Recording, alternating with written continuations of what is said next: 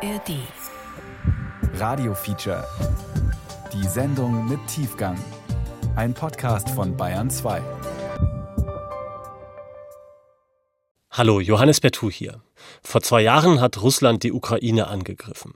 Unsere Autorin Christine Hamel war für das Radio-Feature in dem Land, im Norden, im Dorf Jahidne.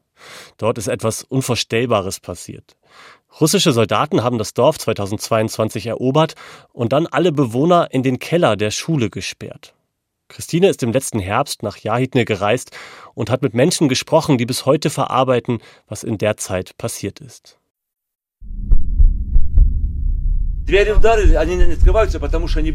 Es war schwer, überhaupt rauszukommen. Die Tür ließ sich nur mit großer Wucht öffnen.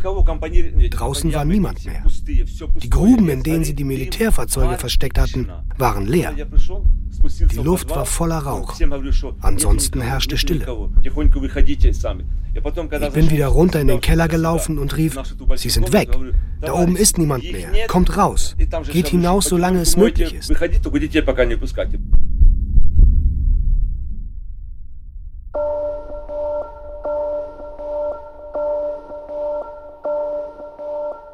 Siebenundzwanzig Tage vom Überleben im Keller von Jahidne von Christine Hammel.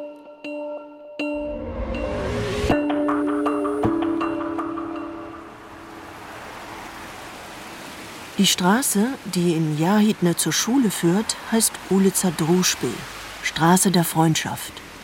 Die Ketten der russischen Panzer haben sie wellig gewalkt.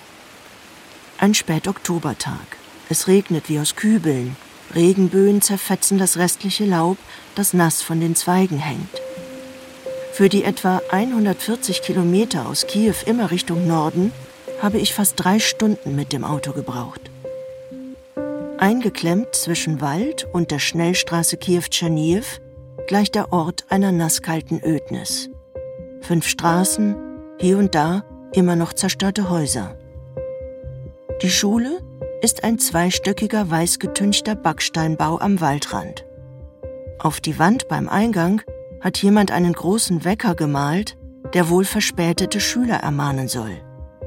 Seine Zeiger stehen schon auf 20 nach 8.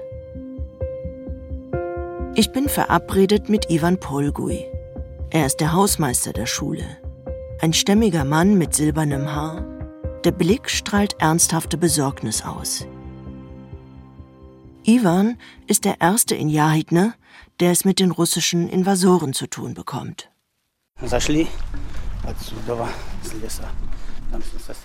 Die Soldaten kamen da aus dem Wald. Von hier aus haben sie das ganze Dorf eingenommen. Überall Soldaten. Der ganze Wald war voller Panzer und Militärfahrzeuge.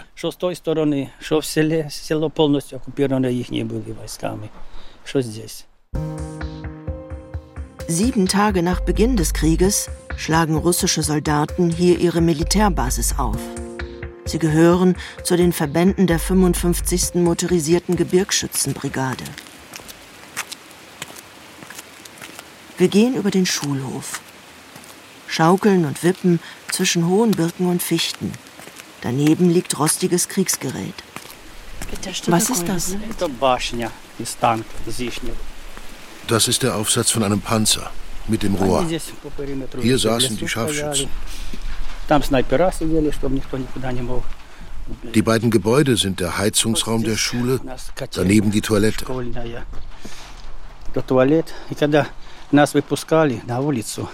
Wenn sie uns aus dem Keller ließen, bildete sich vor der Toilette eine lange Schlange. Außer uns beiden ist kein Mensch zu sehen. Um die Schule machen die Jahidner einen großen Bogen nach allem, was hier passiert ist. Am Ende der Straße der Kosmonauten betreiben Sveta und Valeri Minenko einen Dorfladen. Die Regale sind prall gefüllt.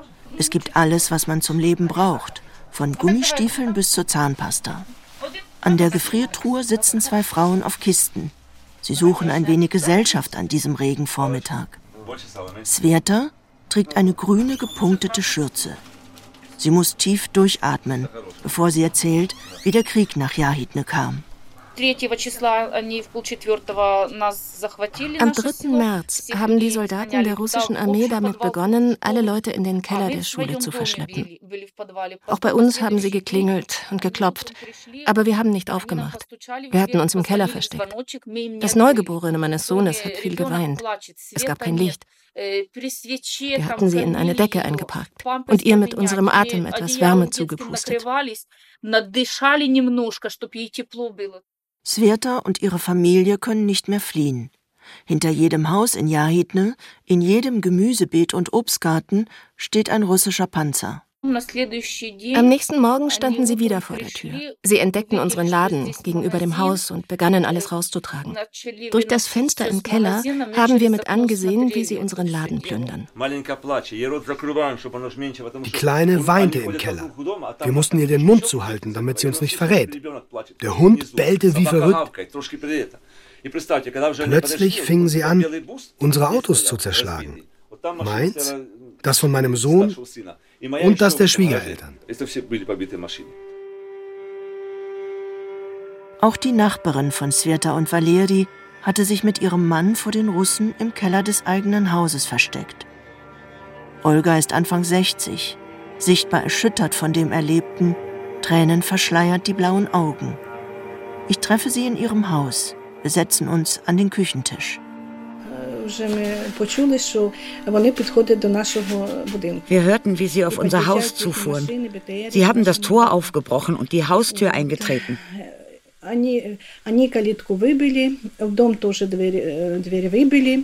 Um zwei Uhr nachts war das. Drei Tuwiner stiegen die Stufen zu uns in den Keller hinab. Von Tuwinern hört man viel in Jahidne. Die Brigade, die hier stationiert war, kommt aus Tuva, einer turksprachigen russischen Republik in Sibirien an der Grenze zur Mongolei. Auch Buryaten und Jakuten gehören zu den Verbänden, die Kiew vom Norden her stürmen sollten. Es sind ethnische Minderheiten von Russlands Rändern. Sie waren betrunken. Sie trugen Helme, aber wir konnten ihre Augen sehen. Einer sagte zu meinem Mann, Los her mit dem Telefon. Mein Mann erwiderte, es liegt oben auf dem Tisch. Da ging auch schon ein heftiger Schlag auf ihn nieder. Ich weinte und flehte, bitte nicht schlagen. Mein Mann war hingefallen und einer der Soldaten trat ihm immer wieder heftig in den Bauch. Ein anderer sagte doch glatt zu mir, Sie brauchen keine Angst zu haben, wir erschießen euch nicht. Wir sind gekommen, um euch zu beschützen.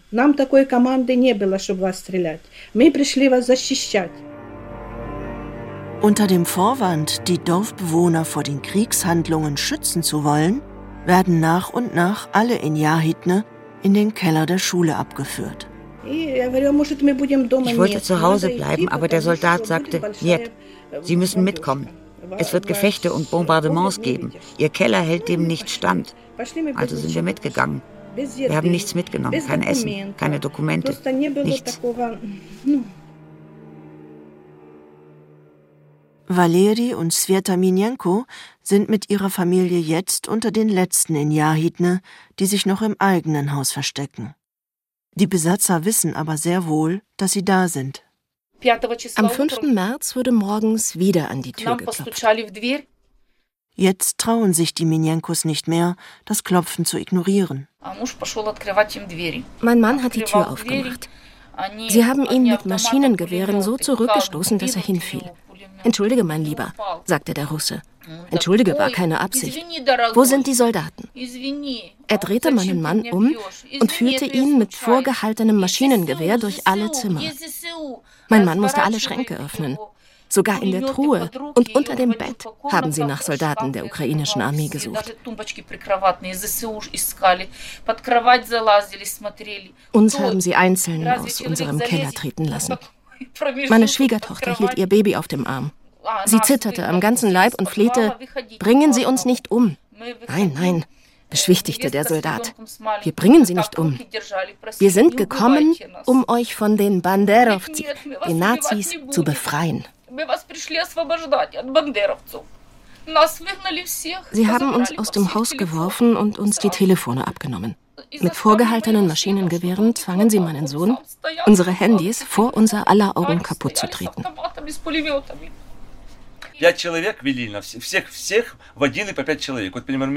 Dann führten sie uns ab, wie Kriegsgefangene. Drei gingen hinter uns, zwei neben uns, alle schwer bewaffnet. So haben sie uns zur Schule gebracht.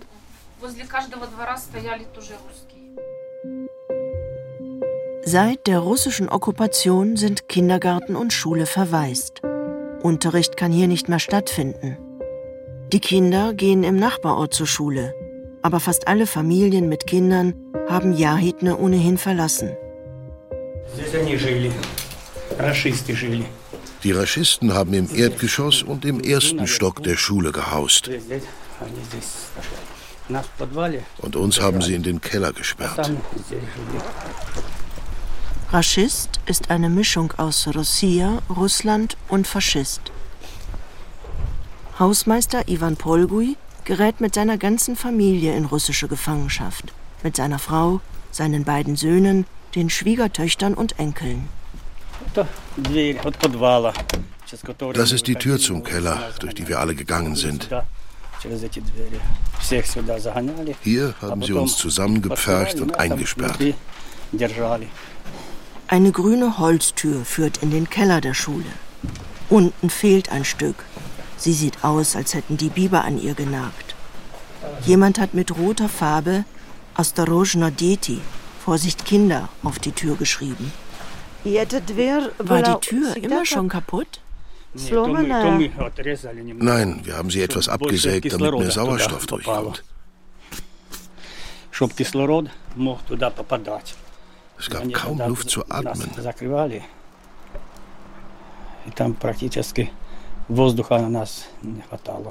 Die Feuchtigkeit, der Staub. Die Leute hatten Fieber.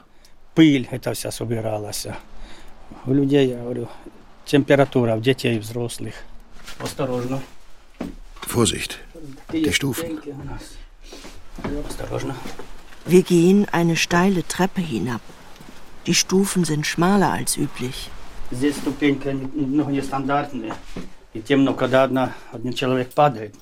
Wenn hier einer fiel, fielen gleich 50 andere mit die Stufen hinunter.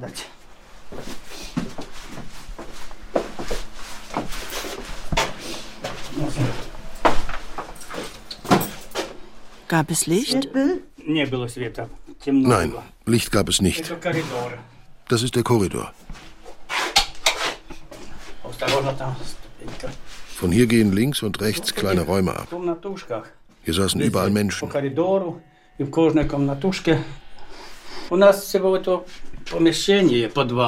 Der Keller ist 192 Quadratmeter groß. Und hier waren 386 Männer, Frauen und Kinder. Jeder hatte einen halben Quadratmeter für sich.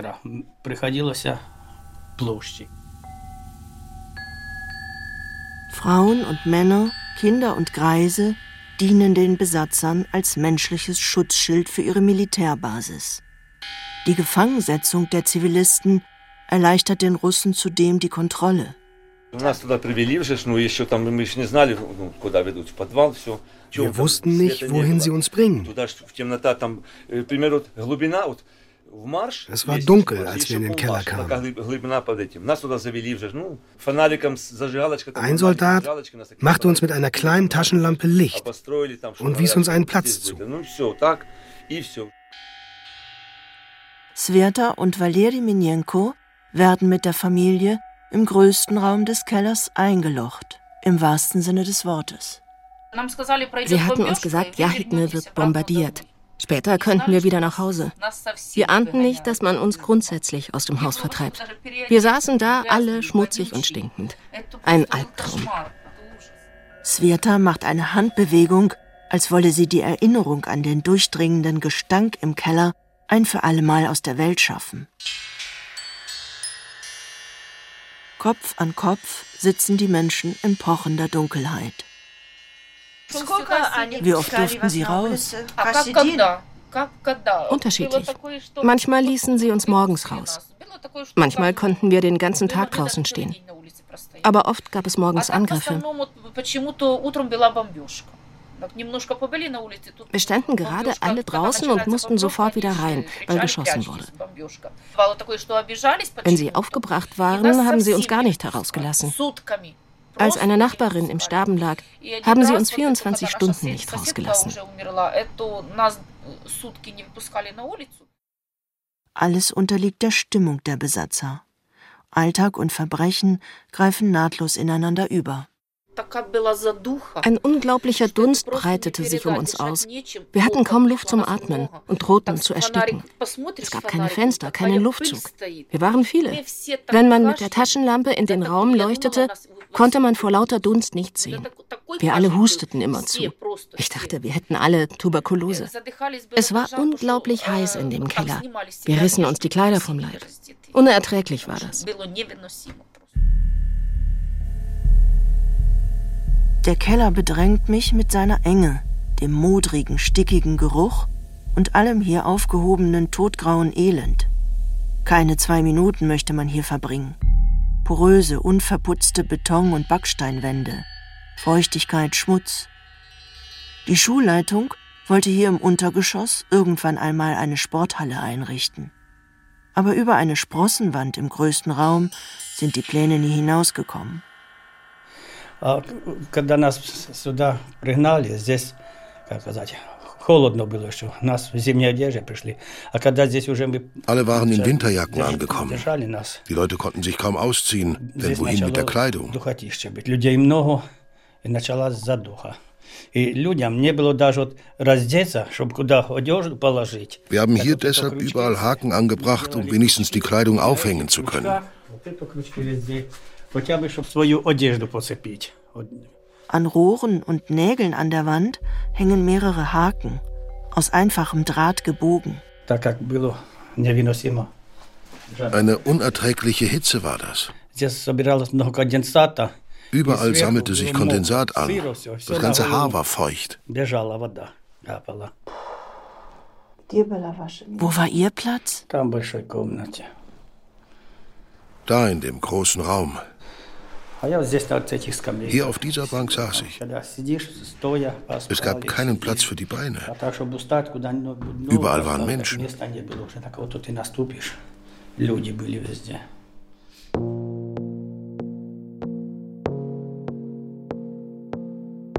Das Übermaß an Enge ist heute noch zu fassen.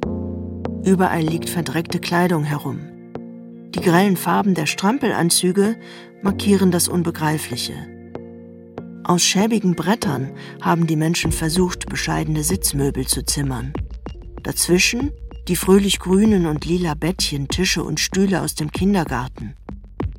Pappe an der Wand soll es angenehmer machen, sich zurückzulehnen.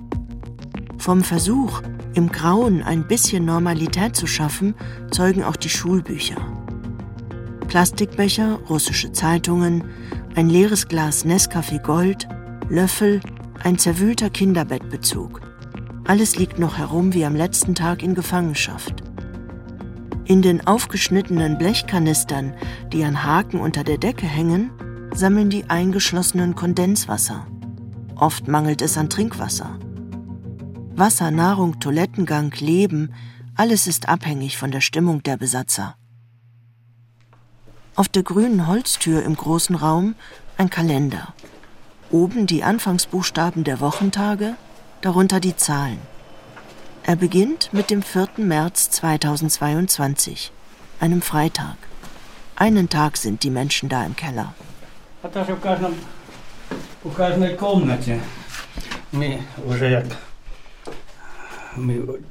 Wir wussten nicht mehr, ob es Samstag, Sonntag oder Montag war. In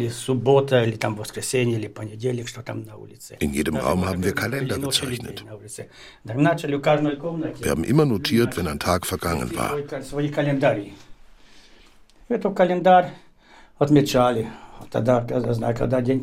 Und wir haben unsere Namen auf die Wand geschrieben, weil wir kaum Hoffnung hatten, dass wir lebend wieder herauskommen.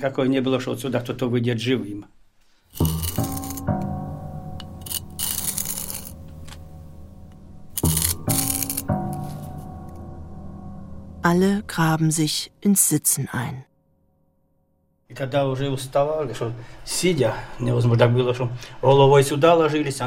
Wenn man nicht mehr sitzen konnte, hat man den Kopf auf den Schoß des einen und die Beine auf den Schoß des anderen gelegt.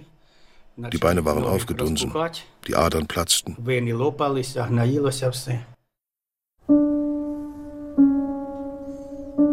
Svetas Mann Valeri ist ein Macher, energisch, drahtig, dunkles, leicht angegrautes Haar.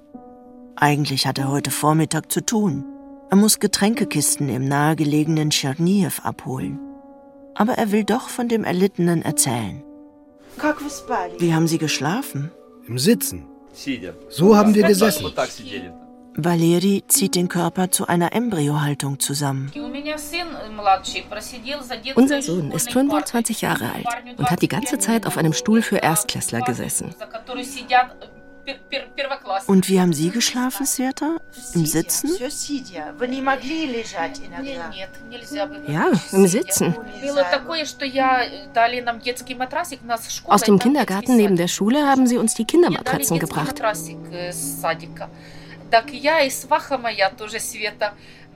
Ich habe mir mit meiner Schwiegertochter eine dieser Matratzen geteilt. Wir saßen zu zweit auf ihr.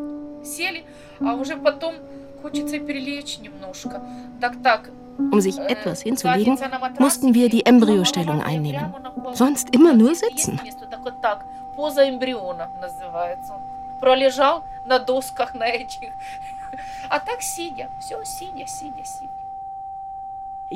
Ich konnte mich nicht nach links drehen, nicht nach rechts.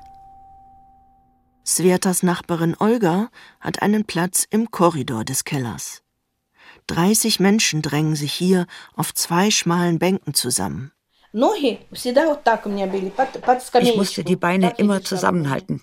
Es gab überhaupt keinen Platz. Wir saßen da und ließen das ganze Leben Revue passieren. Vom vielen Sitzen schwollen auch die Füße an.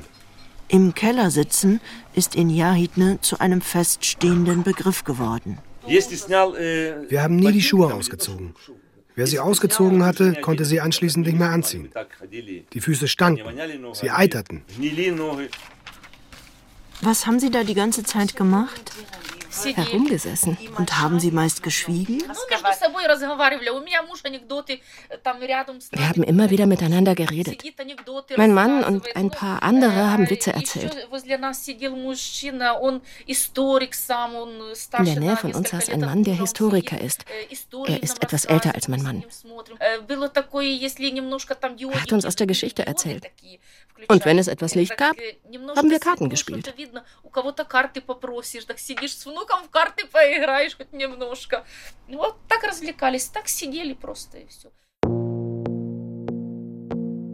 Es gibt Fotos aus dem Keller, die ich vor meiner Reise nach Jahidne gesehen habe. Einer Landwirtin war es gelungen, ihr Handy vor den Russen zu verstecken. Sie macht drei Aufnahmen. Aneinandergedrängte Menschen jeden Alters. Eine elende Schicksalsgemeinschaft, gefangen in tatenlosem, qualvollem Abwarten die Knie angezogen, der Oberkörper leicht nach vorn geneigt, manche stützen den Kopf mit den Händen. In den Gesichtern fragende Ungewissheit, ein Halbsatz auf den Lippen. Der Keller, den die Besatzer den Menschen zumuten, zwingt sie zu substanzieller Blöße voreinander. In jedem Raum standen Eimer. Sie ließen uns ja nicht immer zur Toilette. Niemand hat sich vor dem anderen geschämt. Es gab keinen Ausweg und wir mussten überleben. Die Eimer mit der Notdurft dürfen nur mit Erlaubnis der Russen ausgeleert werden. Sie reichen bei weitem nicht für 367 Menschen.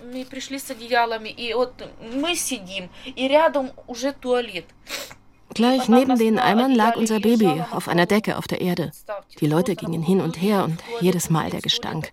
Das Baby musste das alles einatmen. Wir hatten kein Toilettenpapier.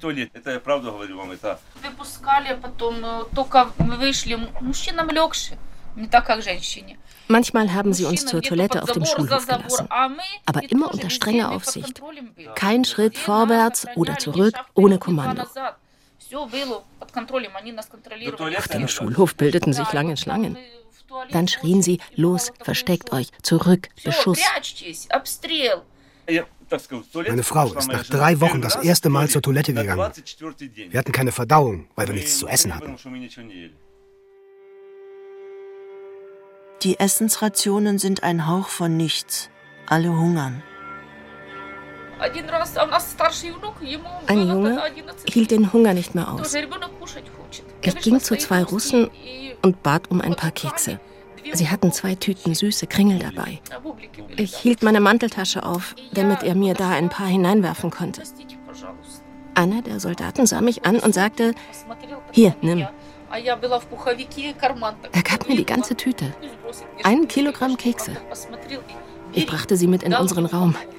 Mein Gott, waren alle glücklich. An den meisten Tagen müssen sich zwei Personen einen Plastikbecher Suppe teilen.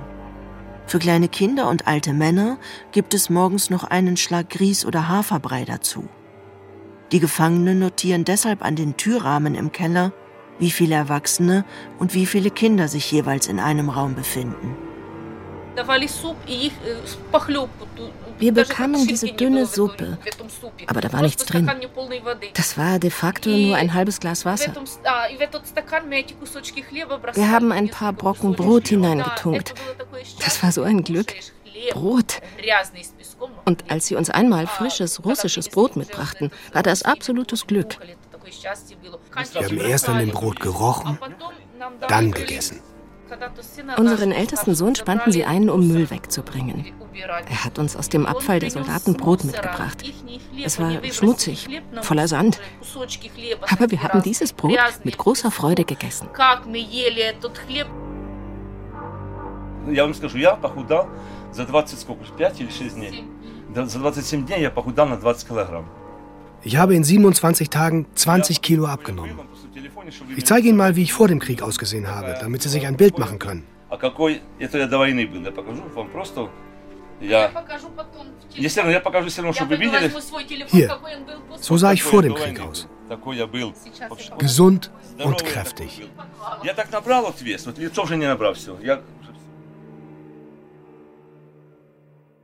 Nach fünf Tagen, am 8. März, erlauben die Russen Sveta, Olga und den anderen, noch einmal nach Hause zu gehen.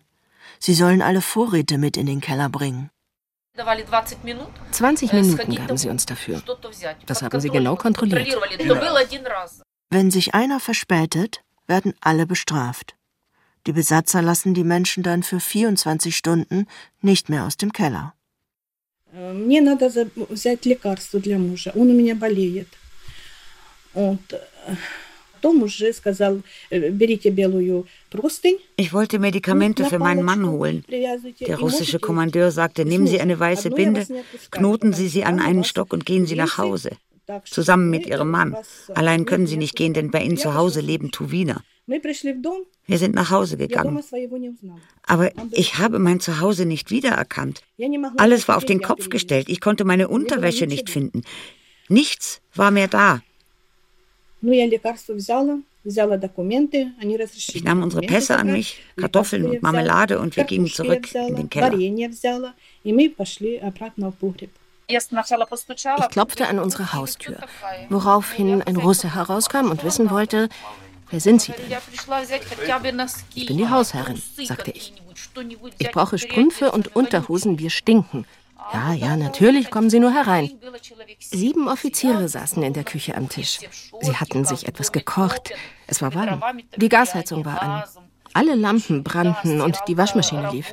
Der Strom kam aus einem Generator, den sie aufgestellt hatten. Sie haben bei uns wie die Zaren gelebt.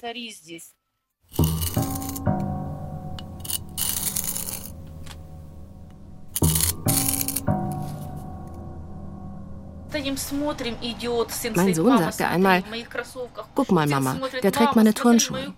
Der zweite Sohn, Mama, guck mal, meine Jacke. Was kannst du tun? Nichts. Wir gucken zu, wie sie unsere Kleidung tragen und unsere Schuhe. Als wir später nach Hause gekommen sind, hatten wir keine Kissen mehr, keine Bettdecken, nichts. Wir hatten zwei Schweine. Die haben sie geschlachtet und gegessen. Am 10. März ist Sveta mit 366 anderen eine Woche im Keller eingepfercht, abgesehen von wenigen Stunden Freigang am Tag. Die Jahidner kommen sich inzwischen selbst vor wie primitive, unterirdische Lebewesen. Die Kellerexistenz droht in eine Kelleridentität zu kippen. Sie ekeln sich vor sich selbst und voreinander. Die Kinder fallen in Ohnmacht, wenn sie an die frische Luft kommen. Krankheiten brechen aus, erzählt Olga. Unsere Enkelin heißt Mascha. Sie bekam die Windpocken im Keller. Viele andere Kinder wurden auch krank. Erwachsene steckten sich auch an. Im Keller grassierten die Windpocken. Ja, auch mein ältester Sohn wurde krank.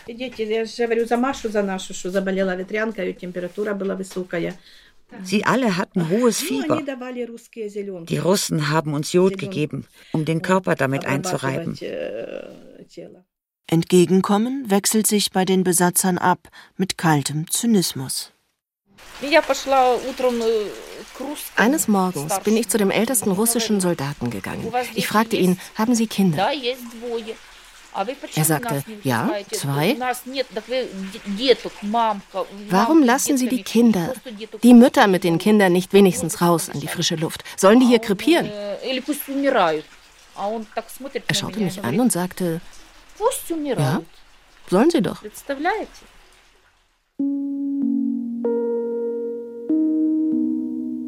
Viele hatten das Gefühl, wahnsinnig zu werden. Manche wurden es. Einer wollte Kohl anpflanzen. Ein anderer zog sich aus, um sich zu waschen. Der Mann rief immer, ich will mich waschen. Seine Tochter versuchte ihn zu beruhigen. Ärgerlich fuhr er dann hoch. Wenn mein Sohn kommt, werde ich ihm sagen, dass du mir nicht erlaubt hast, mich zu waschen. Er wusste nicht, dass sie seinen Sohn schon erschossen hatten. Einfach so. In unserem Raum sind zwölf Leute gestorben, darunter unsere Nachbarin, Tante Nadja. Mit einem Nagel ritzten wir in die Wand, wer wann verstorben war. Wir dachten, wir müssen das festhalten, wenn sie uns doch noch alle erschießen, damit die Leute Bescheid wissen. 9. März, Musiker. 11. März Nikulina 20. März Dojenko 21. März Butschenko 24. März Boyko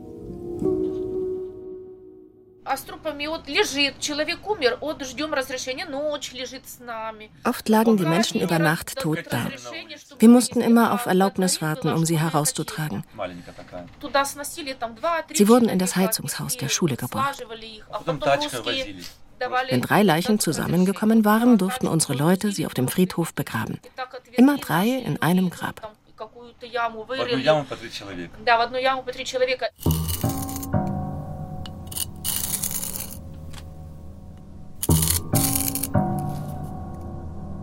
Die erste Beerdigung während der Besatzungszeit fällt auf den 12. März 2022. Ein ereignisreicher Tag. Morgens um acht klopfen die Eingeschlossenen von innen an die Tür. Sie wollen zur Toilette auf dem Schulhof.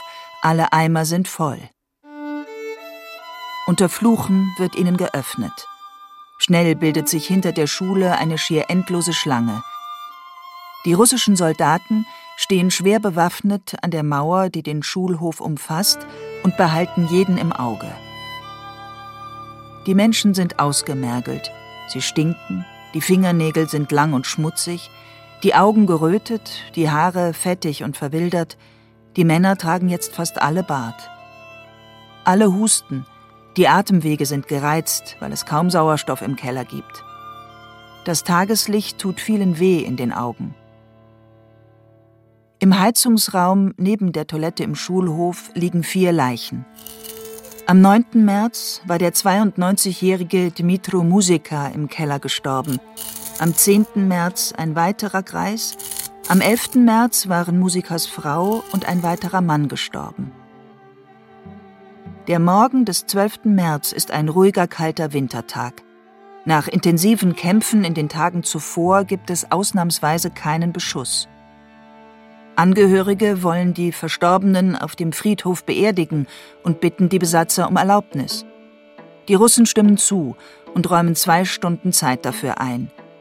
Sie drohen mit Erschießen, falls die Beerdigungsgesellschaft nicht pünktlich wieder zurück ist. Die Leichen werden in Bettlaken eingewickelt und auf zwei Schubkarren übereinander gestapelt zum Friedhof gebracht. Vichnaya Pamit, ewiges Gedenken, steht über dem Tor zum Gräberfeld. Der Priester ist mitgekommen. Er gehört auch zu den Eingeschlossenen im Keller.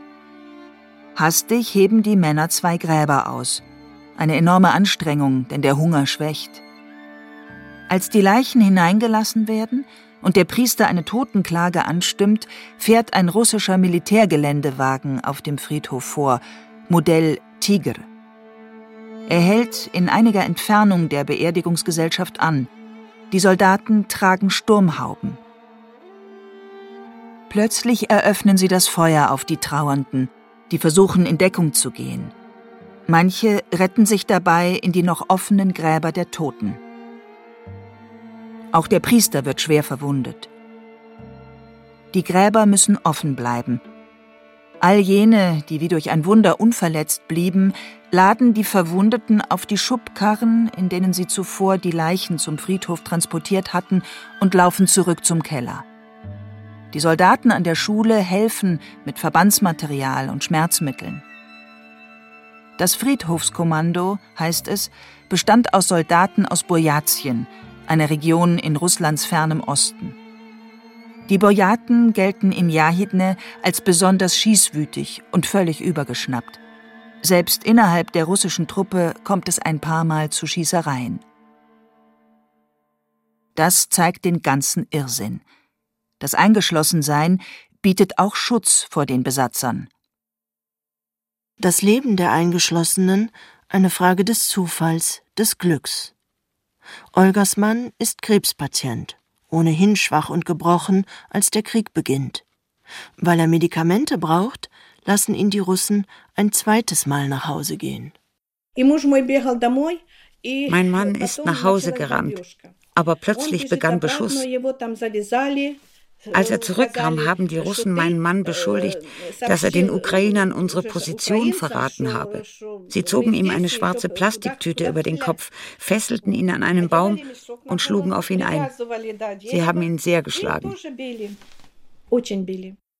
Olga greift sich ans Herz. Das alles tut mir hier so weh.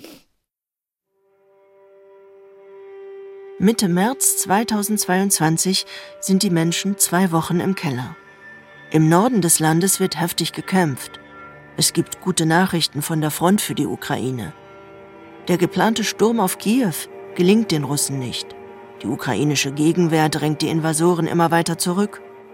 Von all dem bekommen die Eingeschlossenen allerdings nichts mit. Meine Tochter lebt mit ihrer Familie in Tscherniv. Ich habe die Soldaten immer gefragt, wie die Lage dort ist. Sie haben immer gesagt, Tscherniv gibt es nicht mehr, das haben wir dem Erdboden gleichgemacht. Unsere Leute sind schon in Kiew. Sie wollten uns immer in Panik versetzen und verkündeten, dass sie schon die ganze Ukraine eingenommen hätten und dass sie jetzt in unserem Dorf das Sagen hätten. Sie würden uns aus dem Keller lassen und uns helfen. Sie seien jetzt die neuen Machthaber. Aber wir alle vermuteten, dass sie uns anlügen.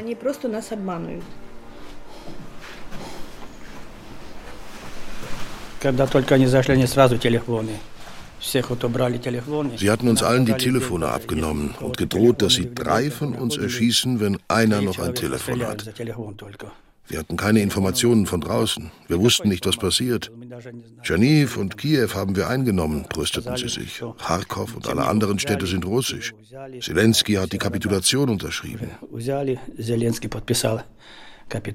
Aber keiner von uns glaubte ihnen. Hausmeister Ivan Polgi hat mir fast den ganzen Keller gezeigt. Am Ende des Korridors zweigt noch ein mittelgroßer Raum nach links ab.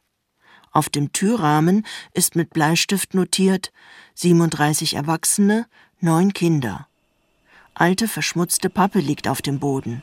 Ein paar Stühle, daneben rauscht ein Entlüfter.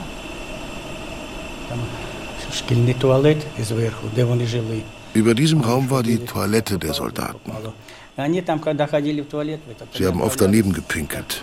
Die Decke wurde undicht und den Leuten hier in diesem Raum ist das alles auf den Kopf getropft. Wir haben Plastikflaschen aufgestellt, aber es half nichts.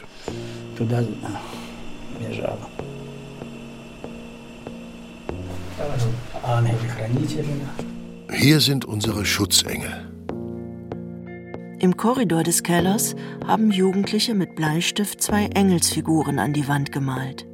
Die eine mit großen Flügeln, die andere sitzt in sich zusammengekauert. Darüber ein Herz, aus dem Tränen tropfen. Im großen Kellerraum bemalen die Kinder während der Gefangenschaft bis Hüfthöhe die Wand. Die Besatzer hatten ihnen Wachsmalkreiden aus dem Kindergarten gegeben. Nie wie nie, kein Krieg steht da in roten Druckbuchstaben und drei Ausrufezeichen. Darunter Bäume, Blumen, Segelboote, Herzen, die ukrainische Flagge, Schmetterlinge. Ein Kind hat einen weinenden Menschen unter einem vergitterten Fenster gemalt. Als geschossen wurde, fragte mich ein Junge, Babuschka, bringen die uns um?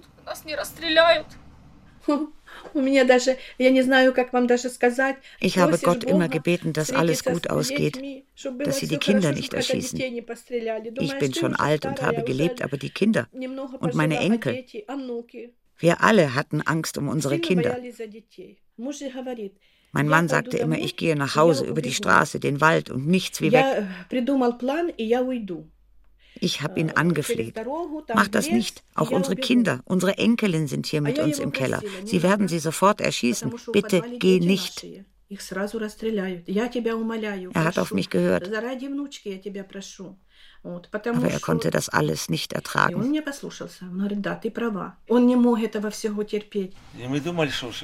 einen glaubten, dass sie uns wieder freilassen, die anderen, dass sie uns töten.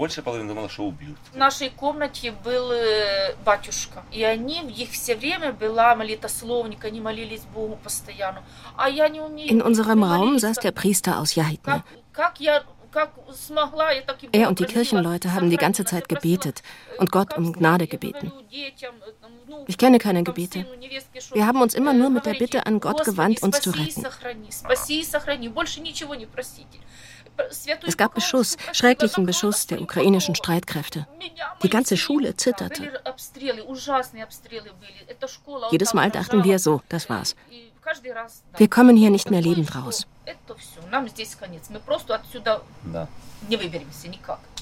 Die Soldaten waren so klein, so kleine Typen. Das waren Tuwiner, Boyaten und Jakuten. Junge Männer unter 30. Ich wollte sie umbringen, aber ich hatte keine Waffe. Ich war im Krieg, aber das hier war kein Krieg. Das war viel schlimmer. Ich war zwei Jahre und vier Monate in Afghanistan. Da hatte ich nicht so viel Angst. Im Keller war ich wehrlos. Die Soldaten waren klein, die hätte ich im Handumdrehen fertig gemacht. Aber sie waren bewaffnet. Immer wieder geht es um die Soldaten aus Russlands Grenzregionen. Die Nichtslawen werden von der russischen Militärführung bevorzugt in den Krieg in die Ukraine geschickt.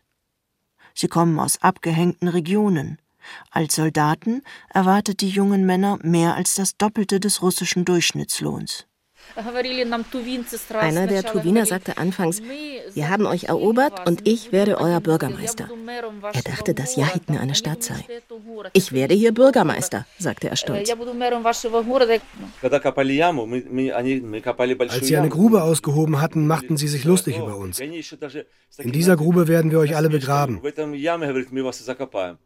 Aber es stellte sich heraus, dass sie die Grube für einen großen Generator brauchten, der in der letzten Märzwoche bei uns im Keller für ein bisschen Licht gesorgt hat. Bis sechs oder sieben Uhr abends brannte eine Glühbirne. Danach war es wieder stockdunkel. Mit dem Licht kommen russische Zeitungen in den Keller. Ausgaben der Konsomolskaya Pravda mit den Rubriken Ich diene dem Vaterland, und ich diene dem Volk oder für das Vaterland, für den Sieg. Die Zeit der Gefangenschaft soll offenbar nicht ungenutzt bleiben. Sie zwangen uns auch, die russische Hymne zu lernen und wollten, dass wir auf ihre Seite wechseln. Aber keiner von uns war dafür zu haben. Gewalt als Amüsement und Schauspiel müssen sich die Ukrainer immer wieder gefallen lassen. Sie brachten eine Kiste mit Brot, das sie nicht aufgegessen hatten. Stücke alten Brotes boten sie uns an. Die Kinder haben es sich natürlich trotzdem geschnappt und die Soldaten haben gelacht. Sie haben sich amüsiert, dass unsere Kinder hungrig sind, dass sie sich gierig auf das Brot stürzen wie... Ich weiß nicht. Ende März sind die Menschen seit fast vier Wochen im Keller. Die Zeit zäh und gleichförmig. Aber jetzt ist etwas anders. Draußen tut sich was. Sveta und Valeri beobachten zunehmende Unruhe bei den Russen. Es kommt Bewegung in die Militärbasis. Fahrzeuge verlassen das Lager, die Nervosität steigt. Am 30. März können die Menschen morgens zur Toilette auf den Schulhof. Doch plötzlich sollen sie alle wieder runter in den Keller gehen. Die Russen sind nervös, machen Druck, dass es schneller geht. Kurze Zeit später zittern die Wände vom Gefechtslärm. Die Eingeschlossenen sterben vor Angst. Nachdem wir über zwei Stunden Bombardements ausgehalten hatten und das Artilleriefeuer sich langsam entfernte, entstand im Keller Panik. Die Eimer waren alle voll und ich musste dringend zur Toilette. Ich sagte, so Sveta, ich gehe jetzt raus. Ich stieg die Treppe hoch. Da saß ein Freund von uns, der mich warnte. Geh nicht raus, sie bringen dich um. Auch seine Frau flehte mich an. Ich hatte tatsächlich große Angst, aber ich wollte sehen, was draußen los war. Die Luft war voller Rauch. Ansonsten herrschte Stille.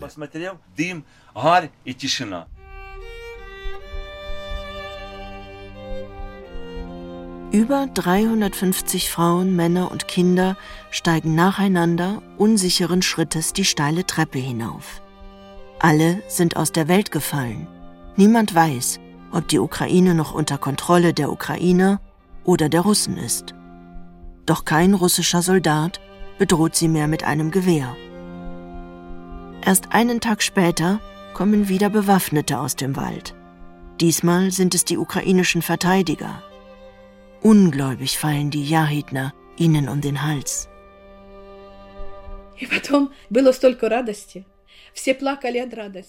Alle haben vor Freude geweint dass wir wieder in Freiheit waren.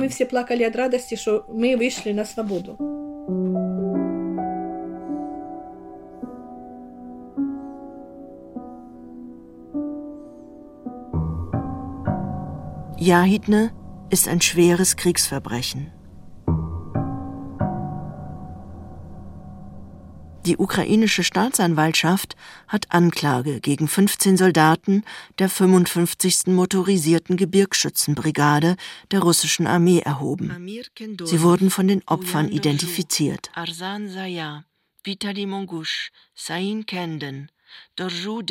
Sie alle kommen aus Kyzyl, der Hauptstadt der autonomen russischen Republik Tuva, aus der auch der russische Verteidigungsminister Sergei Shoigu stammt. Von dem Kommandeur, der für die Einkellerung der Menschen verantwortlich ist, kennen die Ermittler nur den Decknamen Klern, russisch Ahorn. Der Name bezieht sich offenbar auf sein rotes Haar, das ihn als Slawen ausweist, wahrscheinlich also ein Russe. Beta, Beta, Beta.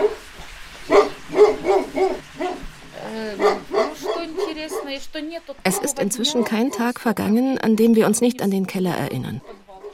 Ich setze mich mit meinem Sohn hin, um Tee zu trinken, und schon legt er los.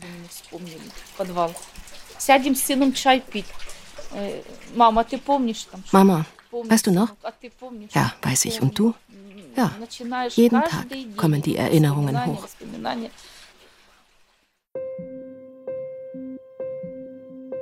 Das Gift der Einkellerung wirkt nach. Es reicht bis in die Tiefe der Gemeinschaft in Jahidne. Eigentlich stelle ich mir ein erstarktes, großzügiges Miteinander vor. Es heißt ja doch, dass geteiltes Leid zusammenschweißt. Aber als ich Sveta und Valeri danach frage, trifft mich ihre Antwort ganz und gar überraschend. Hier hasst jeder jeden. Ich dachte, dass uns der Krieg verbindet. Aber nein, er verbindet uns nicht. Die Leute hassen sich. Unser Haus ist nicht abgebrannt. Daher sagen die Leute, du hast ja etwas, wo du rein und rausgehen kannst. Ich entgegne dann immer, das ist doch nicht meine Schuld. Ich war auch da, wo sie auch waren. Reserviertheit, kleine Gemeinheiten und Neid schaffen Distanz. Und Distanz mag unbewusst helfen bei der Bewältigung von 27 Tagen erzwungener Intimität und Blöße.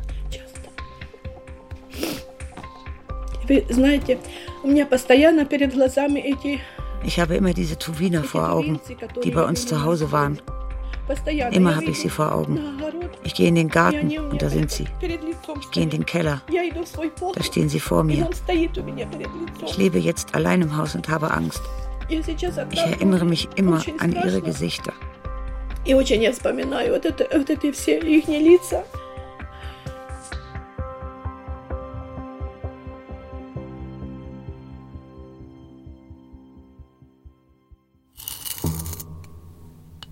Aus dem Keller der Schule soll eine Gedenkstätte werden.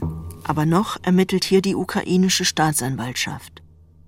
Im Schulhof erinnert ein Denkmal an das im Keller sitzen. Eine schlichte Eisenwand auf schmalem schwarzen Sockel. Ausgestanzt und weiß unterlegt der Ortsname Jahidne. Darunter die Daten der Besatzung. 3.3.2022 bis 30.3.2022 und 27 kleine Striche. Einer für jeden Tag, an dem Sveta, Valeri, Ivan, Olga und 363 andere Menschen im Keller sitzen mussten.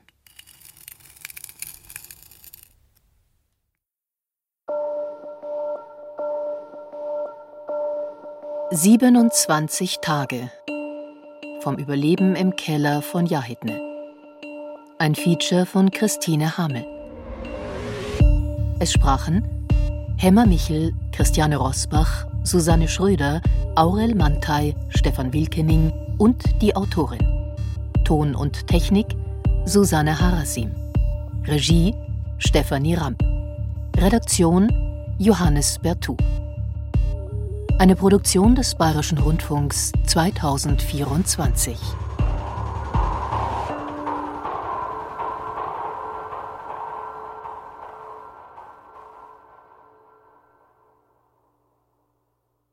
Christine Hamel war in Jahidne im Norden der Ukraine.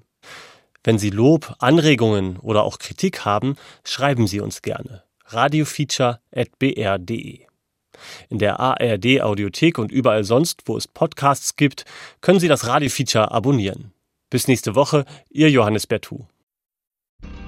Hallo, ich bin Anna Engelke. Und ich bin Carsten Schmiester.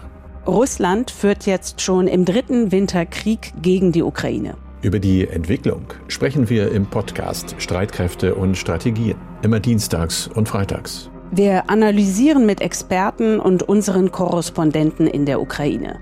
Die Soldaten an der Front klagen über Müdigkeit, aber dennoch ist der Großteil der Bevölkerung bereit, weiter zu kämpfen und sieht keine Alternative, als sich weiter zu verteidigen.